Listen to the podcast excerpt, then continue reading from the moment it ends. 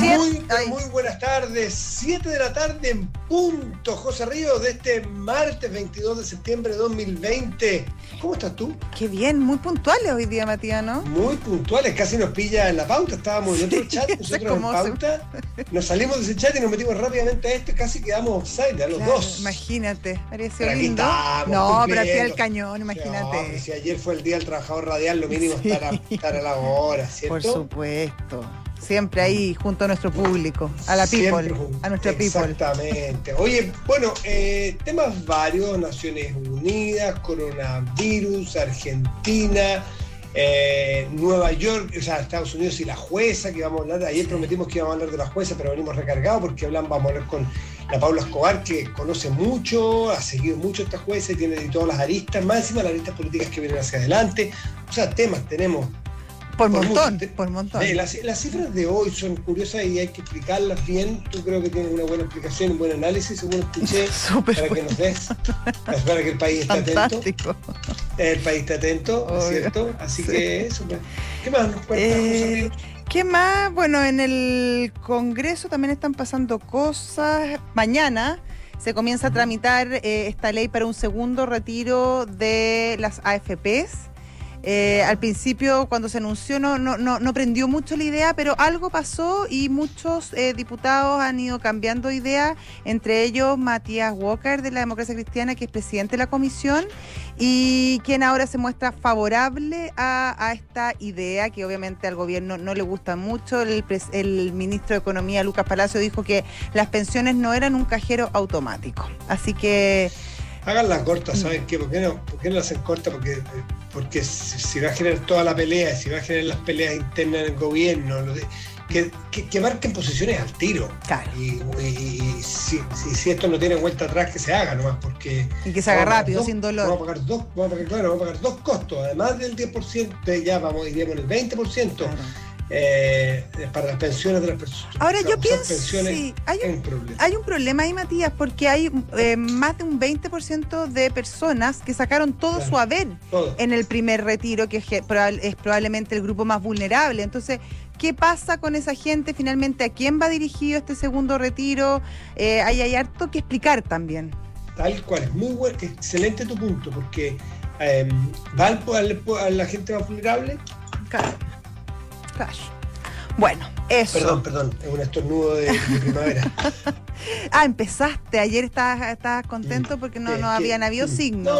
No, una, cosa poca. Muteé, así que no voy a estornudar, les tengan toda la tranquilidad del mundo que uno mutea este sistema y no, no parece.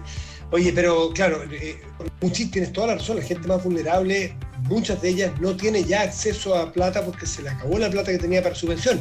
Lo cual habla de lo, discúlpeme, lo penca del sistema. Sí, por supuesto. Disculpen el francés, ¿no?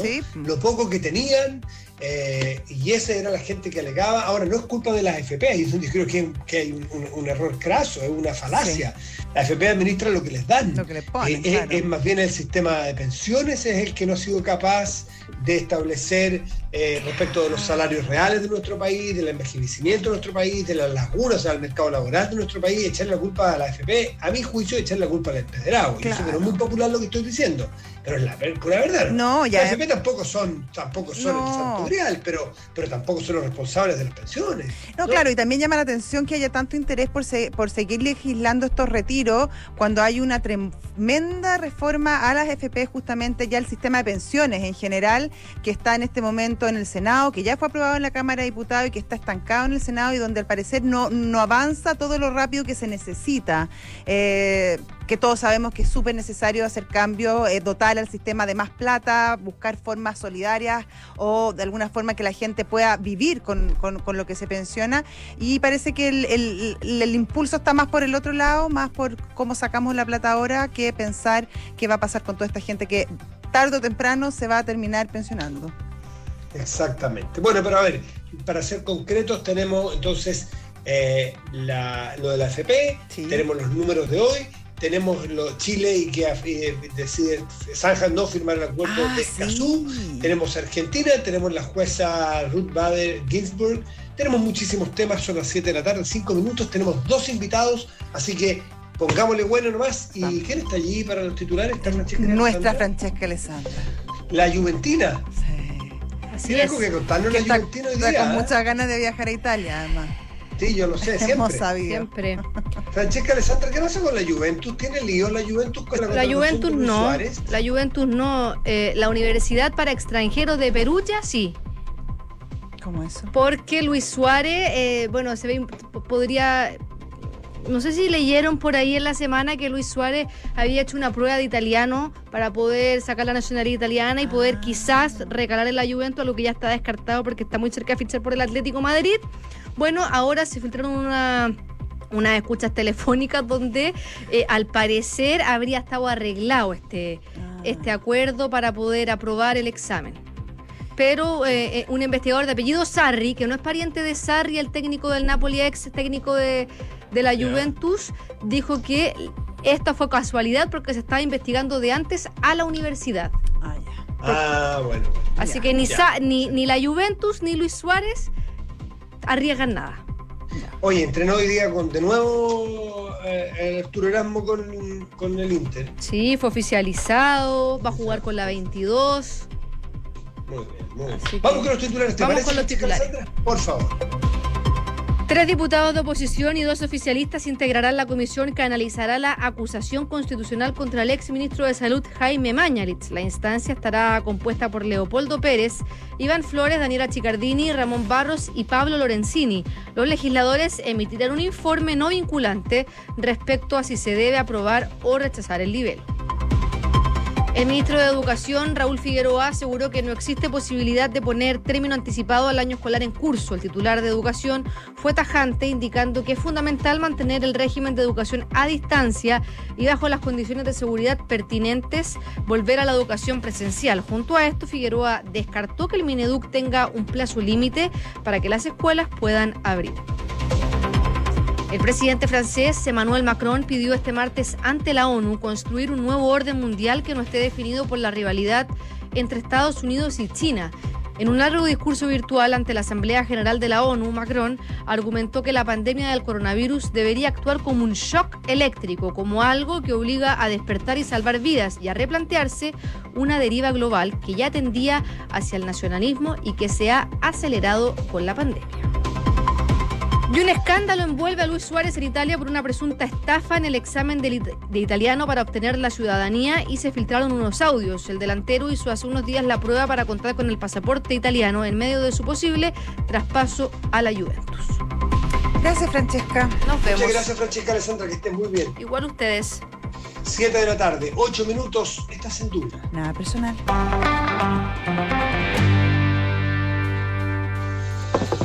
Eh, vamos con los números, si vamos te parece. Con los números, vamos al tiro. Hoy se informaron, Matías, 1054 casos nuevos, 814 con síntomas, 219 sin síntomas. Total, a la fecha, 448.523.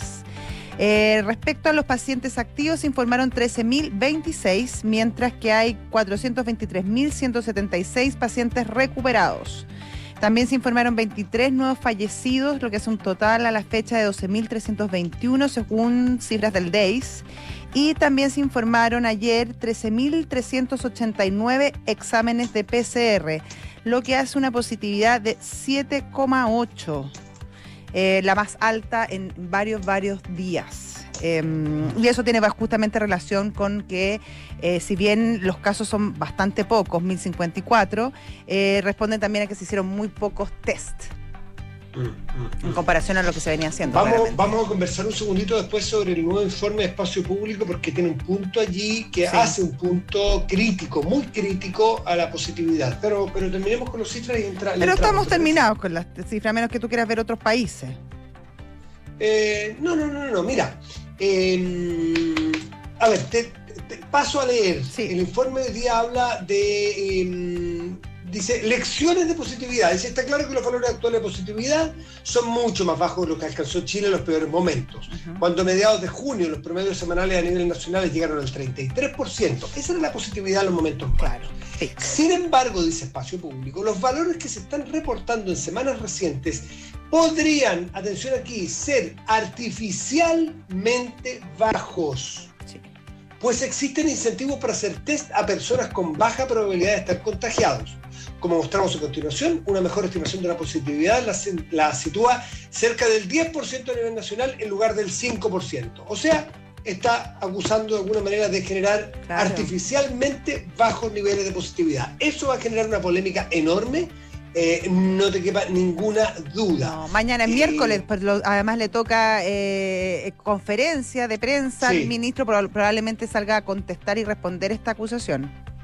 Sí, y fíjate que tú me das un minutito, em, un minutito, yo me recuerdo haber conversado con una persona del ministerio en su momento, que estoy, la firma que estoy buscando a ver si me autorizó, no, no, no, esa es la firma en un WhatsApp anterior, donde, donde Espacio Público ya había puesto un poco el acento aquí, y mm, sí, eh, ya, y me dice exactamente, esto fue hace aproximadamente el 28 de agosto.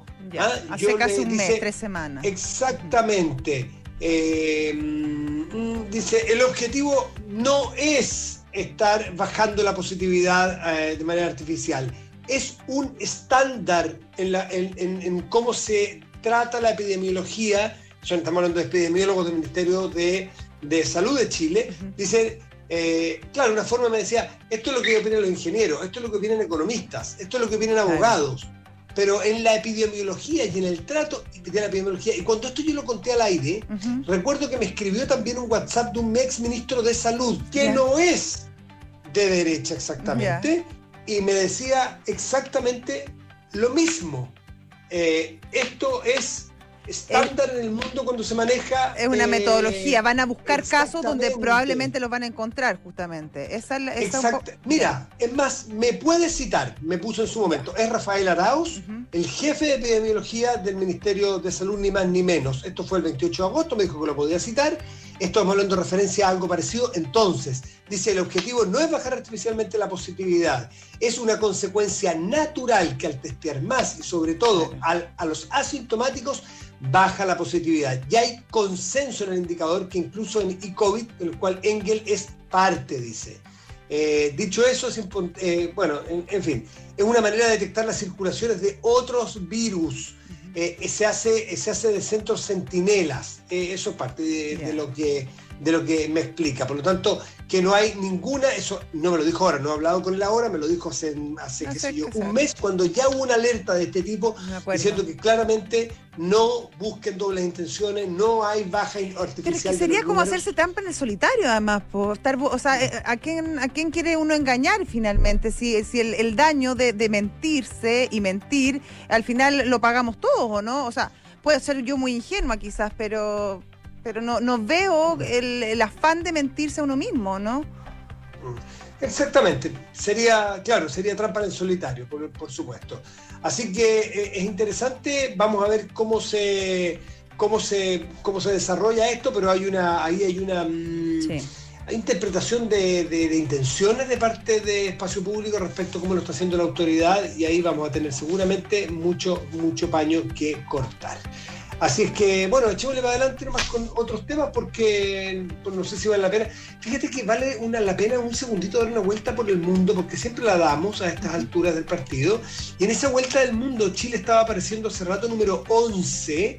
Después de que Argentina lo desplazó al número 10, Chile quedó en el 11, Chile estuvo mucho tiempo en el 10 en cantidad total de casos, y Chile ha mm, descendido al número 12, que lo pasó en esta vez es Francia, con bastante fuerza, viene eh, Francia, Argentina sigue muy lejos en el décimo, Sudáfrica en el 9, España en el 8, Colombia en el 7, y quien viene detrásito de Chile también con fuerza es Irán e Inglaterra. Son los dos países que podrían hacer que Chile descendiera. Esos números absolutos, no relativos a la cantidad de habitantes. Perfecto. 7 de la tarde, 14 minutos, estás en duda. Nada personal.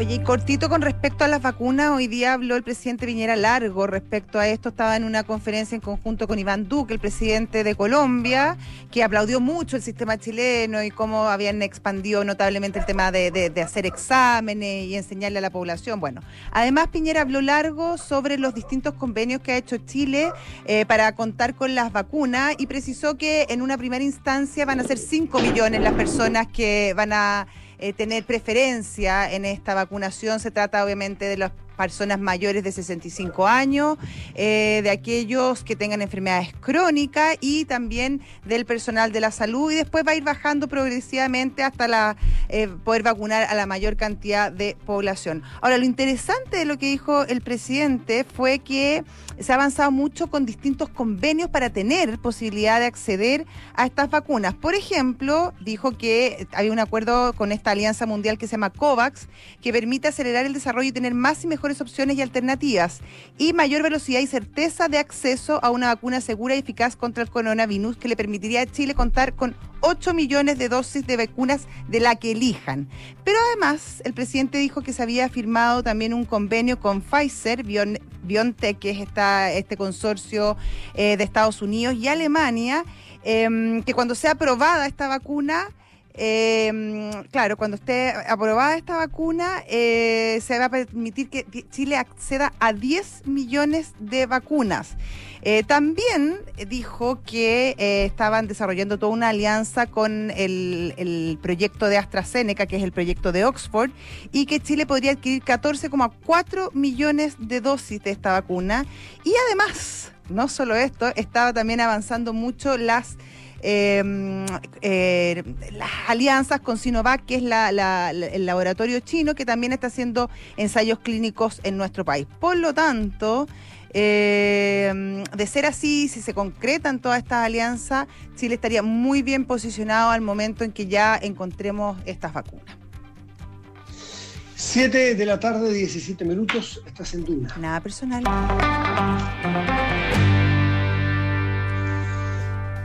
Eh, tenemos a nuestro invitado en línea. Ah, no. Ah, ¿no todavía? Bueno, pero podemos, podemos introducir a nuestro invitado. Les hemos dicho varias veces eh, aquí que, hemos seguido el tema argentino con especial cuidado, con especial eh, delicadeza, porque vemos que el clima se enrarece en Argentina el clima político, el clima sanitario y el clima, el clima económico. Y yo no sé realmente, para eso nuestro invitado, que lo vamos a presentar cuando tú nos digas. Ahora lo puedes, te lo puedes presentar, sí, Matías, dale. Bueno, para justamente eh, de estos tres, de estos tres enfoques, estos, estos, tres miradas o ángulos, eh, donde yo, a mí me cuesta la distancia, parece que sigo bastante la prensa argentina, donde está más complicado, en el ámbito sanitario, si en el ámbito político, que está muy duro, muy tenso, o en el ámbito económico, con cifras que son francamente preocupantes de crisis en Argentina. Diego Cabot, periodista del Diario de la Nación de Buenos Aires, muy buenas tardes. Gracias, Diego, por recibirnos, como siempre. Hola, Diego. ¿Cómo andan? ¿Cómo les va? Bien, ¿y tú? Ahí pues, escuchaba la premisa. Sí, qué eh, complicado se ve a la distancia, ¿no? Estos tres, estos tres ángulos donde está muy tensa la cosa, ¿no? Muy complicados y te diría que no tenés manera de separarlos y podrías abrir otros más, ¿no? Otros ángulos más, como por ejemplo la cuestión judicial, digamos, que, que está ah, también muy complicada en la Argentina, ¿no? Entonces digo, eh, me parece que digamos no se pueden no se pueden se pueden agregar más y no se pueden separar de uno que por ahí los podría juntar y es un problema muy grande de autoridad en la Argentina que te lleva digamos a que la gente de hecho haga de la cuarentena lo que tiene ganas.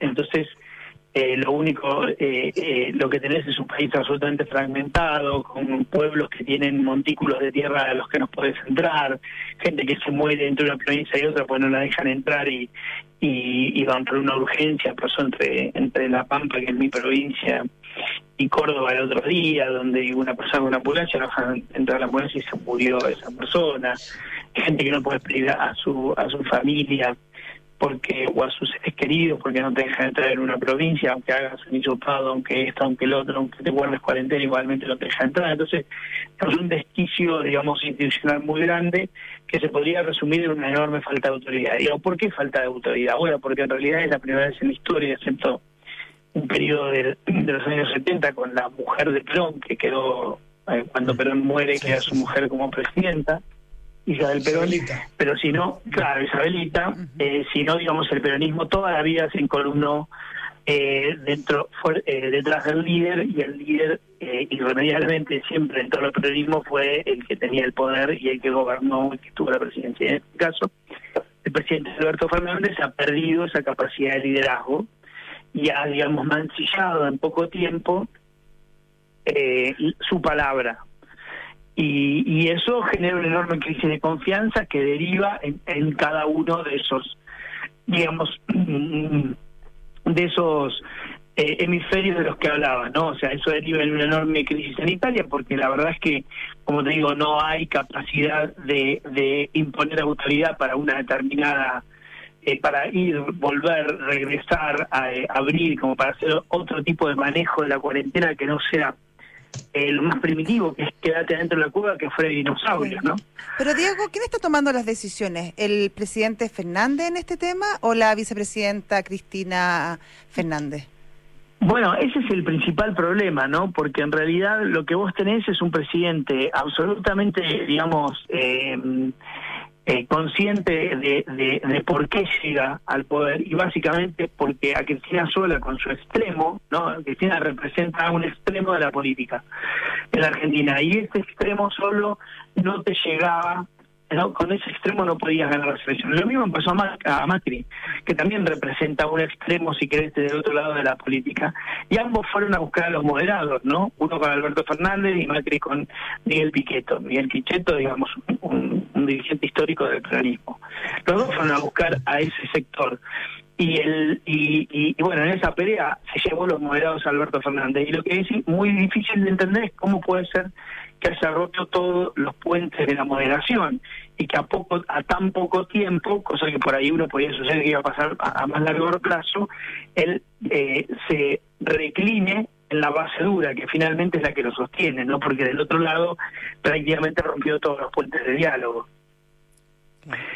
Eso, eso digamos, eh, es que esta, esta falta de liderazgo que chorrea o, alcanza todos los ámbitos, claro, el judicial es otro, que es el desplazamiento de los jueces, pero quizás no venga al caso porque quizás es más técnico y más local el efecto, pero vemos que hay un, crecimiento o un decrecimiento de la economía del 19,1% en el segundo trimestre.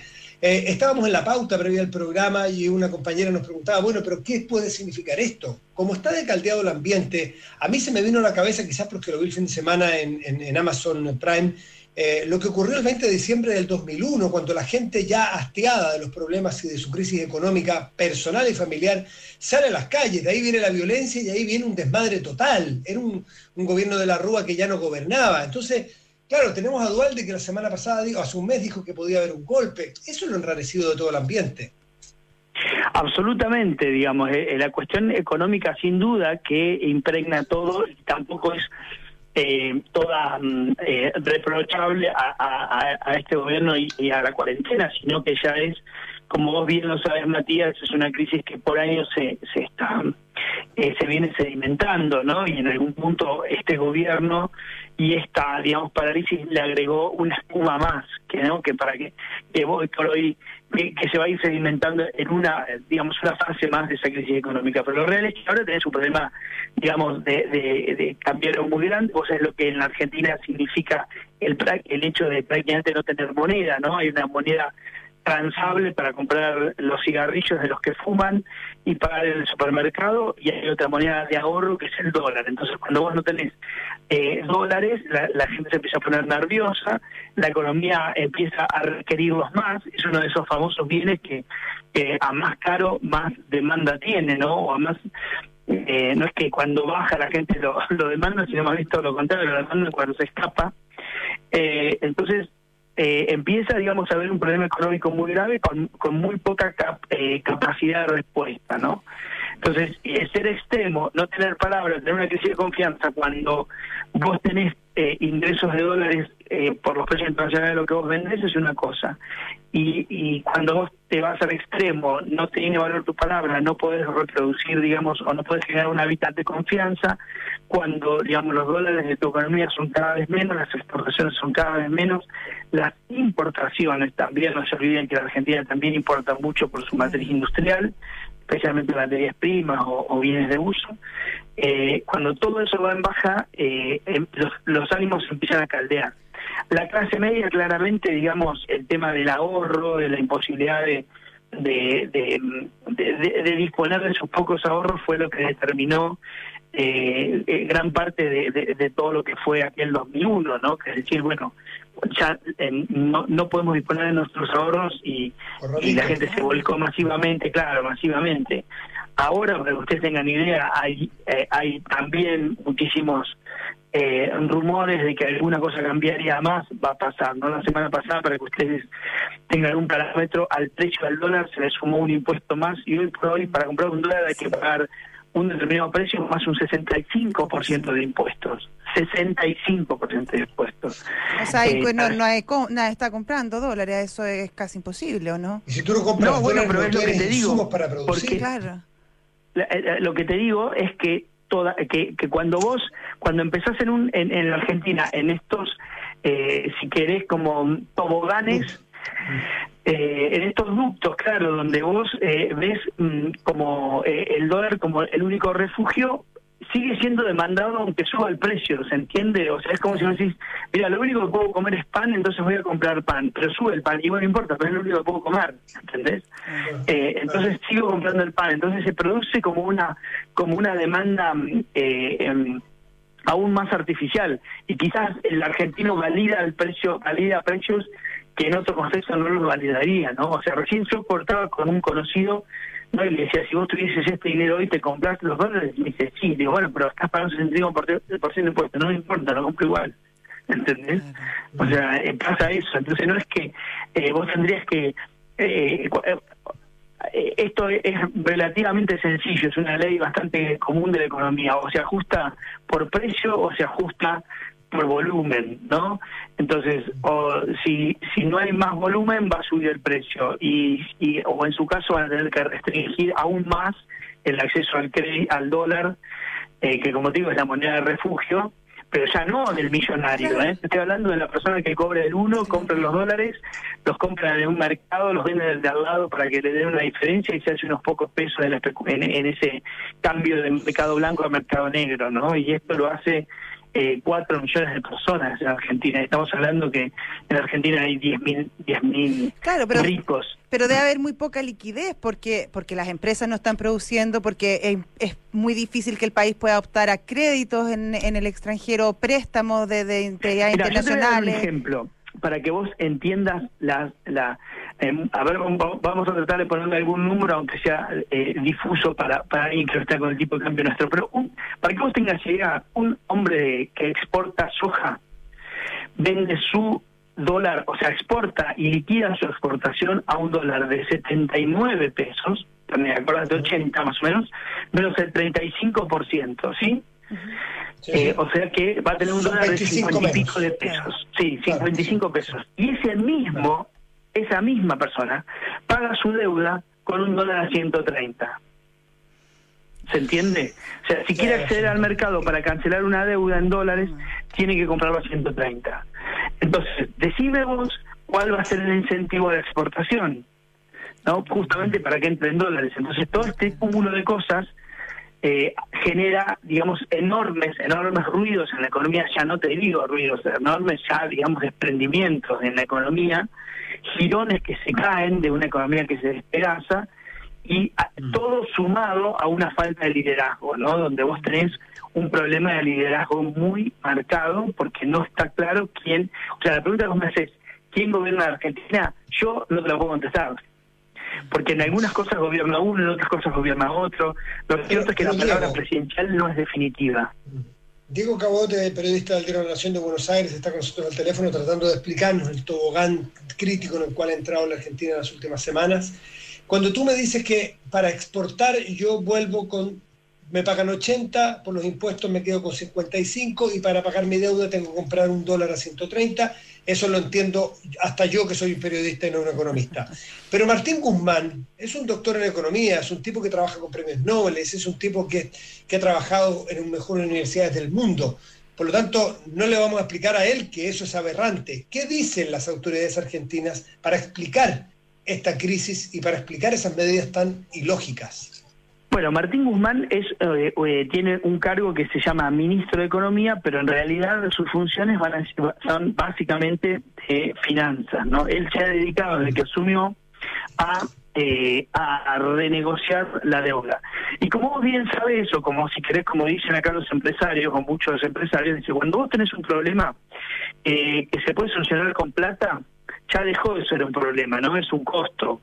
Después veo a quién se lo, se lo, se lo cargo o cómo lo, lo neutralizo con, con otras cosas, ¿no? Pero ya dejó de ser un problema, es un costo.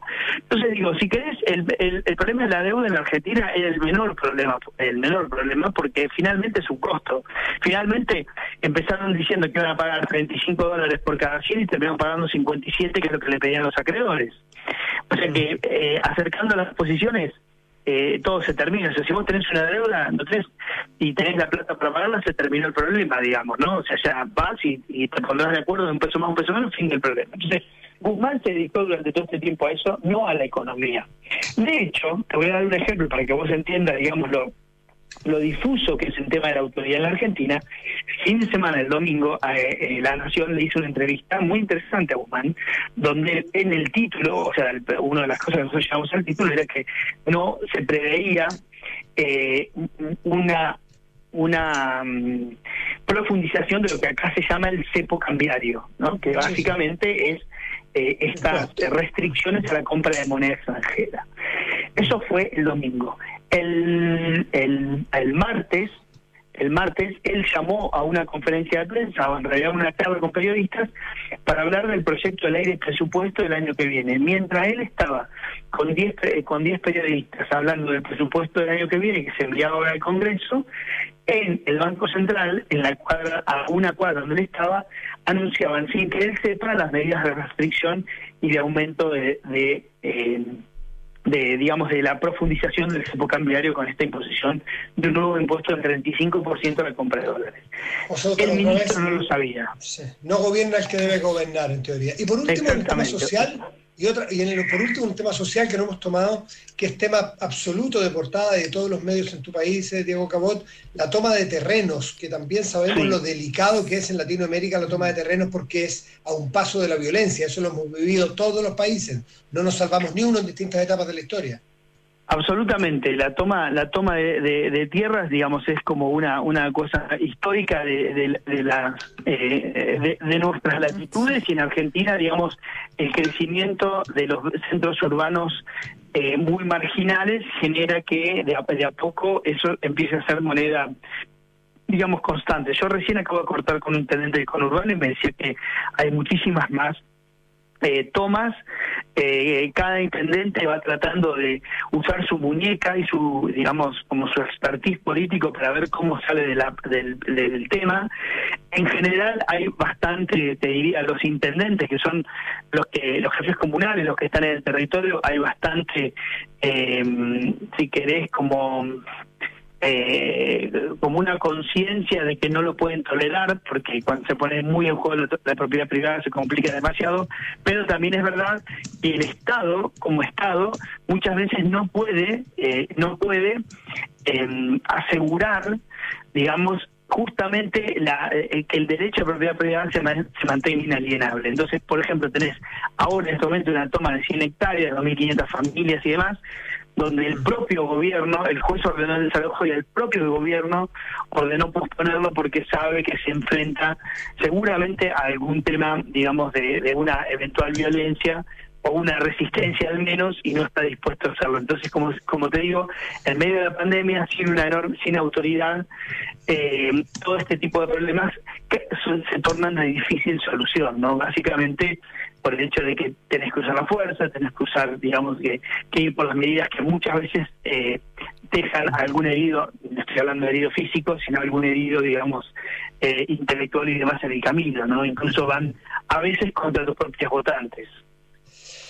Diego Cabot, eh, periodista del Diario de la Nación de Buenos Aires, muchísimas gracias por tu tiempo, por contarnos eh, este panorama, por narrarnos un poco el panorama que es tan preocupante y ojalá las cosas tiendan a mejor, Diego, en tu país.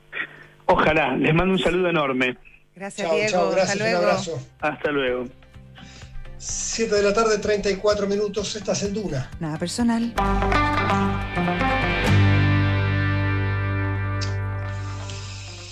Oye, en, hay una pequeña... ¿Qué? ¿Me iba a decir algo? ¿10%? Perdón.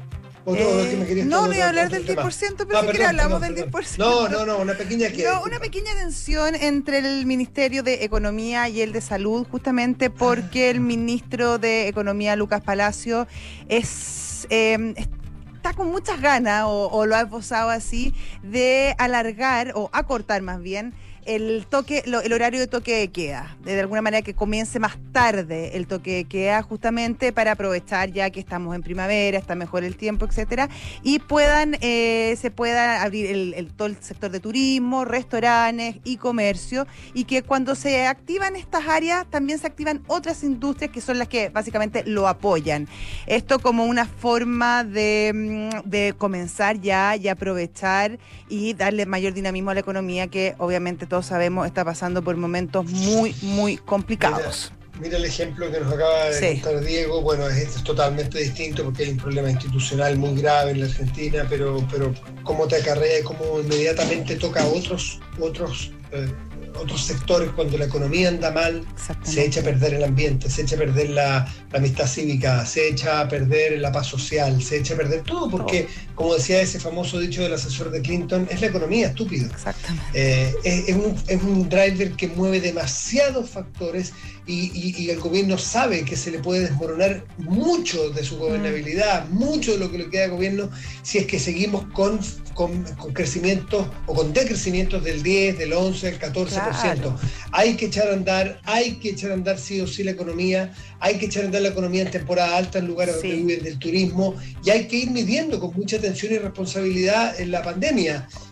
O, sea, si eso da, si da resultado y funciona bien, que es de esperar que ojalá así sea, si se hace de la forma correcta, con los protocolos establecidos, con los cuidados, mirando también la experiencia que han tenido países que van un poco más adelante que nosotros en la pandemia, se podría incluso evitar todas estas discusiones del retiro del 10%, porque en la medida en que la economía se empiece a activar, también va a generar mayor empleo, no sé a cuánto, pero, mm. pero en el fondo es, es un tren, eh, lo uno va demasiado junto al otro. Y mientras no se reactive la economía, obviamente que surgen estas ideas del 10%, el no sé cuánto por ciento, porque la, la gente necesita comer, en muchos casos necesita pagar sus cuentas y, y, mientras no tenga trabajo no lo va a poder hacer. Tal cual, tal cual. 7 de la tarde con 37 minutos, estás en Duna. Nada personal. Se instaló el 10% como tema y da la impresión de que, de que esto puede agarrar mm. mucho vuelo. Creo que estamos en los momentos claves para ver si va a agarrar. Y una vez que agarra vuelo, eh, sabemos con la experiencia cómo, termina. Que, no solamente no para, sino que bola de nieve, crece. Mm. Eh, no solamente tiene que ver con eh, la fuerza de gravedad de, una nieve, de un, derramamiento de nieve, o como se llama, una luz, sino que es una bola que va creciendo. Y cuando me refiero a que va creciendo, que va generando mayor masa, mayor, mayor cantidad de gente. Mira lo que pasó, que terminó votando un porcentaje importante de diputados oficialistas por un proyecto de ley que, en la cual el gobierno estaba en contra. Por lo tanto, hay que estar atento, hay que estar con la pulsación al minuto a ver si el 10% es una catarata que se, que se desemboca nomás, un río que se sale de cauce. Lo fue hace un mes y es perfectamente probable que suceda lo mismo. Sí, ahora estamos viendo que eh, parece que hay una intención, porque por ejemplo Matías Walker nos dijo a nosotros hace un par de semanas cuando le preguntábamos y estaba recién comenzando esta, esta idea de que él no era partidario, pero hoy leemos en el, en el portal EMOL que sí, que él es partidario en la medida en que el, el gobierno no ofrezca otra posibilidad. Así que bueno, puede ser que a lo mejor el horno existe para este hoyo nuevamente. Exactamente. 7 con 39 estás en Duna. Nada personal. Tú nos dices si es que estamos ya para irnos un corte o tenemos otro tema. No, tenemos para un tema, nos me, dieron permiso. Muy bien, muy bien, muy bien. Oye, Escazú, finalmente el gobierno decidió eh, no firmar el acuerdo de Escazú. Eh, esto es una, un tema que se viene dilatando hace mucho tiempo, pero que ya llegaba el momento que había que firmar y finalmente el gobierno decide no hacerlo. Argumentó su postura con cuatro argumentos. Eh, los que dice, el primero dice que el acuerdo introduce una serie de principios no definidos que condicionarían nuestra legislación ambiental. Eso es lo primero, el documento indica que el artículo 3 del Tratado de Escazú establece una serie de principios para guiar su implementación. Esto se concluye en el análisis de la Cancillería, pasaría a tener una, una jerarquía superior, modificando y condicionando los principios que se encuentran reconocidos en el ordenamiento jurídico chileno. El segundo argumento, dice Matías, que el acuerdo implica cambios en nuestra legislación generando incertidumbre jurídica. Mm. Eh, el tercero, eh, ah, y ahí hay un tema que dice que el acuerdo, el tratado genera controversias con la definición legal del derecho a vivir en un medio ambiente libre de contaminación, que se encuentra contenido en el artículo 19 de nuestra Constitución. El artículo 1 del acuerdo señala como finalidad la protección del derecho de cada persona de las generaciones presentes y futuras a vivir en un medio ambiente sano. Y es justamente esa palabra la que complica. El concepto de sano, dice la Cancillería, es de amplia discusión internacional, lo cual podría llegar a interpretarse como una obligación distinta para el Estado. Mira, bueno, y otro, y otro elemento que también estuvo presente algunos analistas el fin de semana, que eran partidarios de la firma, de que, de que Chile firmara este acuerdo de CASU. Sin embargo, como todo esto no es blanco y negro, cuando tú tocas una tecla de alguien que quiere analizar seriamente, responsablemente, estas cosas no son sí porque hay que mm. hacerlo o no porque es todo malo, sino que mira, podría ser, pero ojo con esto. Y justamente leí un analista el fin de semana que entendía este tema, decía, pese a que yo soy partidario que hay que firmarlo, hay que reconocer que puede tener problemas para Chile. Y problemas, por ejemplo, con que hay incertidumbre en, aprobación de, proyectos ambientales o de, una aprobación ambiental de proyectos de que se puedan alargar las aprobaciones de proyectos y este tipo de cosas para la inversión no son particularmente positivas ni beneficiosas para nuestro país. Entonces, eh, y, Chile acusa de alguna manera que tiene elementos vagos, a lo que acabas de señalar tú, por ejemplo, que es lo que es sano. Eh, y, lo que recalcó hoy día el ministro Alamán, que por lo que yo entiendo no es un tipo particularmente entusiasta del acuerdo de, de la posición que tomó el gobierno, pero es una pieza en un gobierno, y el ministro Laván naturalmente defiende las posturas del gobierno cual es el canciller, pero, pero tiene que ver con que, con que esto no, el 26 se, se, vence un plazo, pero no es un plazo perentorio em, e irreversible. Eventualmente, si se mejora hacia adelante, si se le hacen perfecciones, Chile podría firmar. O bien, si viene otro gobierno que piensa distinto, también podría firmar. Es decir, no deja a Chile per se fuera de este acuerdo. No es como ahora o nunca. Claro, no es tómelo o déjelo. No, no, no, Y yo siempre he defendido que los gobiernos, en más allá del mérito de este caso, que, en lo técnico me queda grande, porque de verdad es súper técnico, eh, a mí me, me, cae bien porque es un gobierno que toma decisiones que sean impopulares, porque lo fácil hoy día era firmar. Lo tuitero, lo, lo, lo, políticamente correcto. Era, firmar. Eh, y defender una posición incorrecta, eh, impopular, con razones de Estado, diciendo que mientras yo administre el Estado lo voy a administrar de la manera que honestamente me parece que es mejor defenderlo, yo creo que hay que ser empático con las autoridades cuando lo hacen. Distinto cuando uno ve a la autoridad tomando malas decisiones por caer bien.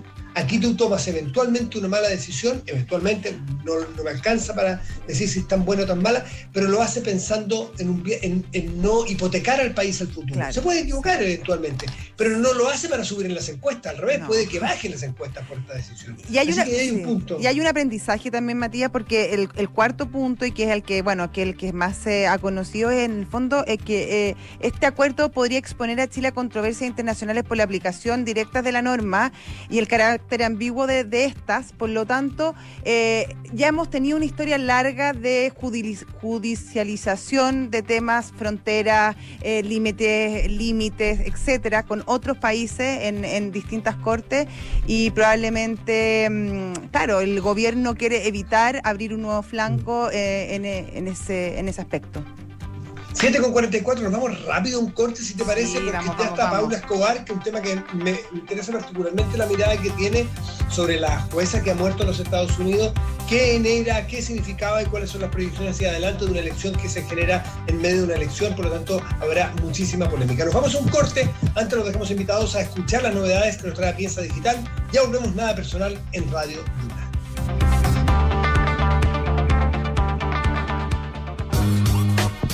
Es la otra cara de la moneda.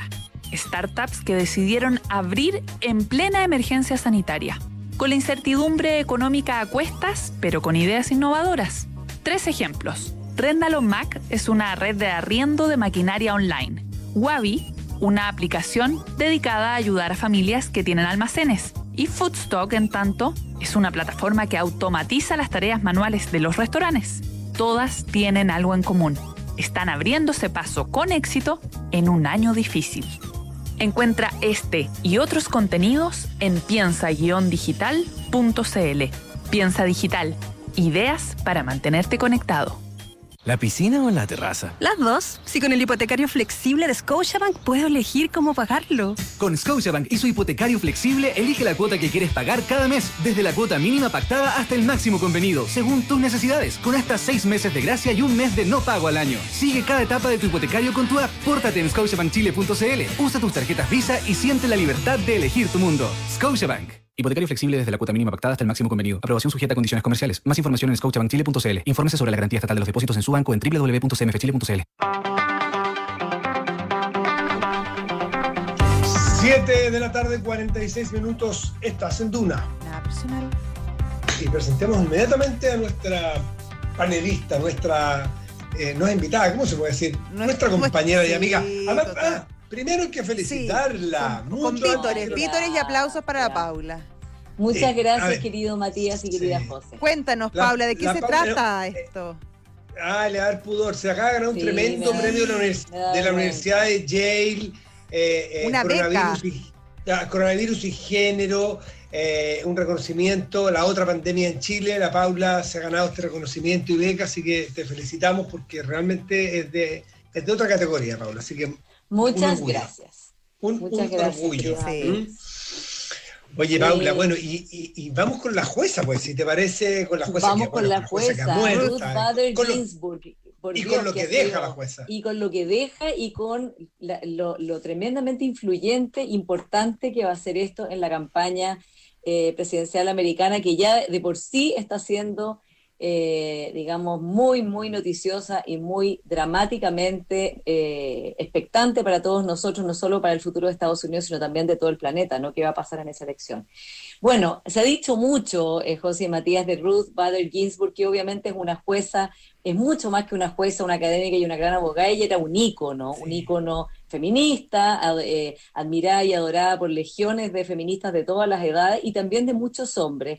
Y también yo diría que ella es una figura muy transversal, que también aprendió a ser valorada, o sea, las personas los jueces conservadores que compartieron con ella en la Corte Suprema, muchos de ellos eran muy amigos de ella, valorando su inteligencia, valorando su intelecto y sobre todo su amor por la justicia y su amor por las leyes. O sea, se ha muerto una gran, gran jueza que dejó un, digamos, un, vacío en, en, la política americana muy grande, sobre todo en una política tan dividida en que a unos les gustan unos, a otros les gustan los otros, pero Ruth Bader Ginsburg tenía esa, esa transversalidad impactante a través de las edades y a través también de, de las posiciones, digamos, que tienen estos jueces. Bueno, sabemos que, por supuesto, ya todo se sabe, murió a los 87 años, ya tuvo muchas veces cáncer, o sea, realmente en su vida tuvo una cantidad de enfermedades dramáticas, pero ella no, dijo que hasta el último eh, suspiro que pudiera dar, ella no iba a dejar su asiento. Acuérdense que los cargos de la Corte Suprema Americana son vitalicios. De hecho, se le pidieron eh, que dejara el cargo en algún momento. Fíjate que en, el gobierno de Obama, le, e, incluso estuve viendo hoy día y hay, hay, hay, personeros que no solo se lo dijeron eh, de una manera sutil, sino que en el diario dijeron que era que porque ella no dejaba en ese momento su asiento para que Obama pudiera nombrar a un juez o jueza liberal, porque acuérdense que son nueve jueces muy importantes que van definiendo en realidad como la justicia en, como un tribunal constitucional. Exacto, van y van definiendo cuál es la jurisprudencia y van avanzando, digamos, también causas civilizatorias importantes. Entonces, es muy, muy relevante lo que pasa en la Corte Suprema. Y ella, eh, hoy día venía un artículo que no sé si lo alcanzaron en el New York Times, de por qué ella no había querido dejar el asiento en ese momento, que me pareció interesante y que también quiero que lo conversemos un poco. Ella, lo que, lo, que, lo que esta periodista que había conversado con ella decía era que ella no quería que nadie le mandara cómo hacer su vida, ¿ya? Ella reivindicaba el derecho a su propio discernimiento y a que ella quería dar, esa era su vida, digamos, tenía una familia maravillosa, un marido que, con el que estuvo casada más de 50 años y que la adoraba, hijos, nietos, pero para ella su vida era eh, la justicia, la Corte Suprema, eh, estaba todo el tiempo estudiando, trabajando y no estaba disponible para que alguien le fuera a decir lo que tenía que hacer. y fue precisamente lo que le hizo, lo que es, lo que fue, ¿no? Claro, eso genera el carácter que tiene, pero además hay algo interesante, que ella con eso le da respeto al trabajo de la Corte Suprema y estima que no es un trabajo necesariamente de cálculo político, porque el cálculo político indicaba que si dejaba la Corte Suprema, Obama podía llenar el cupo con otro liberal o demócrata. Y ella prefirió decir, bueno, que pase lo que tenga que pasar. O sea, eso es confiar en las instituciones. También, también, Matías. Y yo creo que ella también, imagínate que estudió leyes, después nadie le daba trabajo en ese momento porque no había trabajo. O sea, si ella nunca agachó el moño a lo que Parece la sociedad que los profesores la miraban en menos, dice, ¿para qué está estudiando? Usted se va a ir a la casa a lavar los platos. Exactamente. E, ella, ella, eso fue lo que la movió hacia adelante y, y de esas discriminaciones ella dijo, no solo yo voy a romperlas, sino que voy a estudiar los mecanismos que la permiten, y por eso en, cuanto a abogada, digamos, y sobre todo como directora de la, American Civil Liberty Union, ella desarrolló todas las teorías jurídicas para desmontar la discriminación legal sobre la base del sexo, como se decía en su época, porque tal como me dijo un connotado eh, abogado, ella es la que le dio origen a la palabra género, empezar a usar género y no sexo en el lenguaje. Y ella también, una cosa importante, José Matías, ahora que con el coronavirus eh, ha habido tanta discriminación y tantas restricciones para las personas mayores, ella encontraba que a sus setenta y tantos años en la época de Obama, ella estaba perfectamente capacitada no solo para estar en la Corte Suprema, sino para tomar sus propias decisiones, ¿ya? Eh, y hay el antecedente de otra miembro de la Corte Suprema que se había retirado a los 75 años porque su marido tenía Alzheimer y ella en el fondo había considerado que tenía que eh, acompañar a su marido y resulta que el marido ya perdió las facultades muy rápido y Ruth eh, Bader vio como esta, esta persona quedó muy, muy, muy corto tiempo sin su marido y sin su, su vida profesional. Entonces dijo, eso es un, fue un error que esta persona eh, digamos, toda su vida eh, se arrepintió. ¿ya? Mm. Ahora, ¿qué más es importante de, Ruth Bader Ginsburg? Para mí, que ella, eh, esto es bien importante de decir, ella lo que quería era liberar a los dos sexos, o sea, a los dos géneros, diríamos hoy día, porque decía, esto, el sistema jurídico que dice que las mujeres son el yin y los hombres son el yang, es decir, que hay cosas que las mujeres hacen y cosas que los hombres hacen, eso es un problema que le quita libertad a ambos, no solo a las mujeres. Y por eso sus mayores eh, eh, victorias jurídicas al principio fueron defendiendo la causa de hombres que perdían beneficios que eran para mujeres por el hecho de ser hombres. Y de esa manera ella encontró una ventana para demostrarle a la Corte Suprema de por qué era dañada la Constitución eh, americana el hecho de que hubiera discriminación sobre la base del sexo, que yo creo que es muy central eso también para que no se vea como esto como una causa de mujeres luchando por tener más poder en las mujeres. Es un sistema que empobrece a ambos, a ambos géneros. Eh, ¿Cómo, y se viene, Paula? Ah, Paula en los minutitos que nos quedan, ¿cómo se ve? Porque es la proyección política que hay que ser, que es inevitable, ¿no es cierto?, en el contexto de, una, elección inminente. ¿Cómo se ve ese factor? Se ve muy mal, Matías, porque resulta que, acuérdense ustedes, que cuando pasó lo mismo en el, en el gobierno de Obama, eh, fue un escándalo, o sea, se dijo, no puede nombrar a 50 días de la elección eh, un cargo de esta naturaleza, tiene que esperar que sea el siguiente gobierno, pero ahora los republicanos están diciendo que van a aceptar que Donald Trump eh, nombre a alguien y él ha dicho que este fin de semana va a nombrar al reemplazo de Ruth Bader Ginsburg, ya adelantó que va a ser una mujer también y las dos candidatas, digamos, que más suenan son dos candidatas súper conservadoras que yo creo que la pobre Ruth Bader Ginsburg se daría, va a dar vuelta en su tumba, digamos, de, solo pensarlo. Amy Coney Barrett, que es juez de apelaciones, que sería la favorita, tiene 48 años y estaba leyendo ahora en, Reuters que eh, pertenece como a un grupo que, digamos, de, muy eh, religiosamente fanático, eh, con lo cual piensen ustedes cómo están todos quienes temían lo que podía pasar con la partida de Ruth Bader Ginsburg. Y la otra es la jueza Bárbara la Goa de Florida, que también podría ser nominada, que también es una manera de hacerle un guiño eh, Donald Trump a Florida. Pero este yo creo que va a terminar muy mal. Es un elemento más dentro de la campaña, dentro de una campaña presidencial terrible, dentro de una polarización dramática. Y que yo creo, Matías y José, que uno de los, otro de los legados importantes de Ruth Bader fue justamente la civilidad y la amistad cívica dentro de la Corte Suprema. Paula, ¿es normal que, que, elijan a, jueces tan jóvenes de 48 años que van a estar, pueden estar hasta 50 años, no, 50 un poco mucho, pero 40 años de... Bueno, fíjate que justo Donald Trump dijo que por eso quería buscar a alguien de esa edad para que estuviera 40 años más, por lo menos. Claro, pero... quiero que sea un juez que dure 40 años más.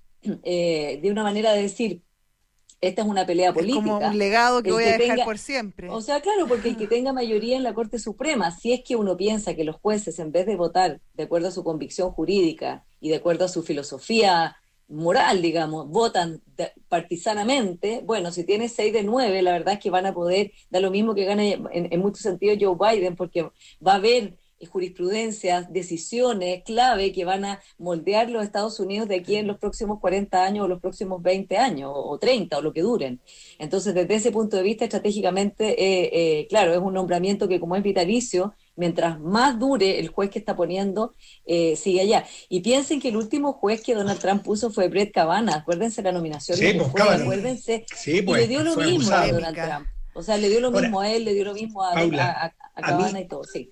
A mí me, llama la atención que una democracia tan perfecta o tan admirada en el mundo como la norteamericana tenga un, voy a llamarle patudamente, comillas, una falla como esta. El que con el poder que tiene la Corte Suprema, es que se permita, cuando está tan polarizada, que por lo que he leído no ha sido toda la historia igual, tan polarizada entre demócratas y republicanos, que haya uno de los sectores que pueda apropiarse de esta manera, mm. nombrando a alguien vitalicio a los cuarenta y tantos años, que pudo haber sido los demócratas si les tocaba probablemente. Le tocó a los republicanos, o sea, no es una crítica a uno o a otro, que la institucionalidad norteamericana tenga esta fallita en el, en el de sistema de que pueda desbalancear de manera tan cerrada y tan protegida para un lado o para otro, desbalancee tanto. A mí me parece que me hace falta una explicación más técnica. Y yo, yo coincido, Matías, yo creo que también Estados Unidos siempre se van a gloriar de tener las mejores instituciones, los mm. mejores chequeos y balances, los mejores contrapoderes, pero la verdad es que todo lo que ha pasado en los últimos años muestra que no era un sistema perfecto y que,